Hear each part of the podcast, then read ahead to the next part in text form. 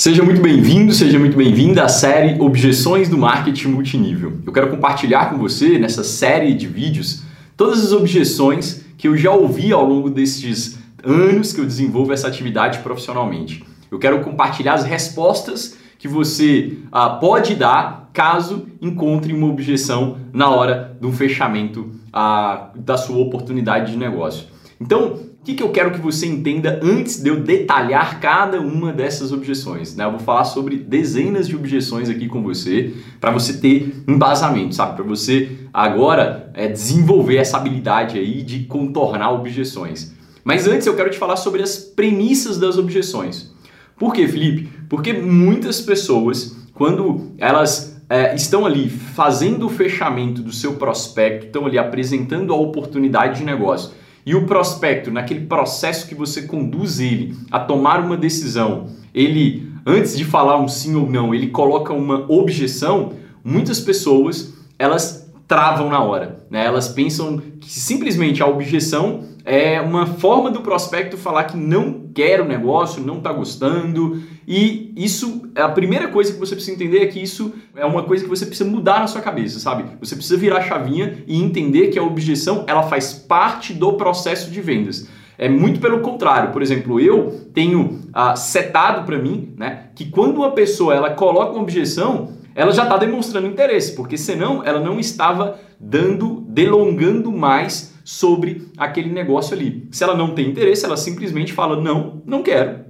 E pronto. Agora, se ela começa a falar não isso ou não aquilo, é, não por causa disso ou não por causa daquilo, ou isso ou aquilo, né? Ah, mas eu não tenho dinheiro, ah, mas eu não tenho tempo. Ah, ela está, de alguma forma, dando a você uma, ah, uma possibilidade de mostrar para ela que aquilo não é uma verdade, tá? Então, esse, esse é o primeiro ponto que precisa mudar quando a gente fala de objeções aí no seu mindset. Segundo ponto que você precisa entender: apesar de eu falar com você sobre cada uma das objeções e as respostas que você pode dar para cada uma delas detalhadamente, eu quero que você entenda que ah, nenhum processo de, de vendas, né? Quanto é, quem comanda a comunicação é quem faz as perguntas. Então, quando você está perguntando, você está conduzindo o seu prospecto. E as perguntas, elas são mais poderosas dos, do que as respostas. Por quê? Porque as perguntas, elas geram reflexão.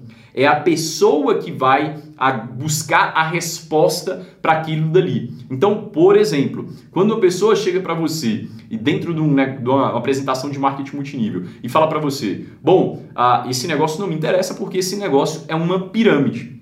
E aí você pode argumentar com ele uma série de coisas relacionadas à pirâmide. Ah, falar que é um negócio de produtos, que está baseado na venda, falar que é um negócio sustentável, falar que tá, é, é né, tá extrema, é, é, regulamentado pelos órgãos e tudo mais, falar sobre sustentabilidade, falar sobre a indústria, sabe? Você pode falar sobre um monte de coisa né, que as pessoas têm como crença o que, que é uma pirâmide. Mas mais importante do que você dar a resposta é você fazer a pergunta tudo bem, eu entendi o que você falou, mas compartilhe comigo, para você, o que, que é uma pirâmide?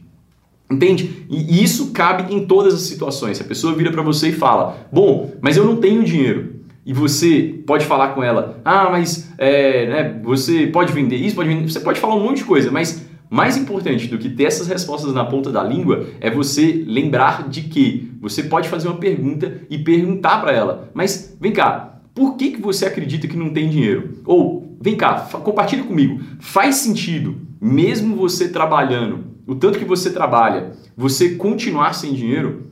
Sabe? E isso é muito poderoso. Então, primeiro ponto é saiba fazer as perguntas certas. Mais importante do que ter todas as respostas é fazer as boas perguntas com relação àquela objeção ali.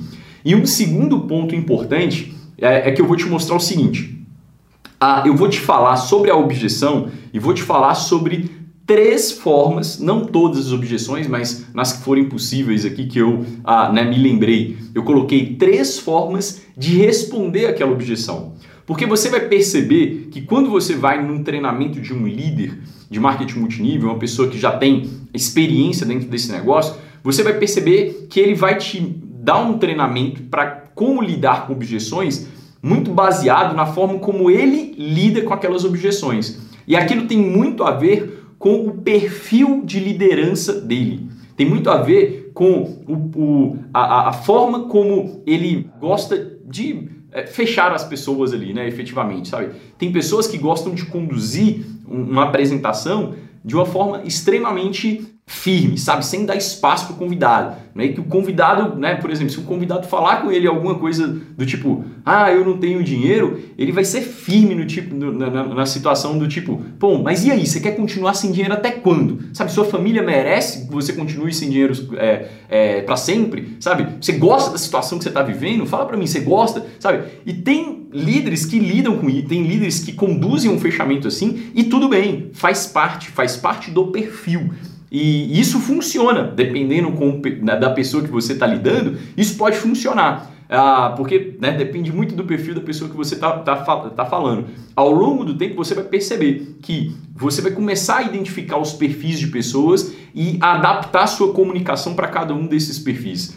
É, mas é importante você entender que às vezes você recebe um treinamento de como contornar aquela objeção e você quer usar ele para todas as pessoas que você lida. E você vai ver que nem sempre aquilo vai ser uh, legal. Então, é, eu, vou te, eu vou te falar sobre como contornar aquela objeção de uma forma é, que, eu, que eu coloquei assim, rebatendo ela, né, sendo bem direto. Eu vou te falar também como você vai contornar aquela objeção uh, uh, fazendo uma usando uma técnica chamada PPP, que é uma técnica onde você se coloca no, no lugar da outra pessoa e ativa na pessoa um gatilho de uh, identificação, porque você mostra para ela que você também pensava como ela está pensando atualmente, mas você mudou seu pensamento por causa disso, disso e disso.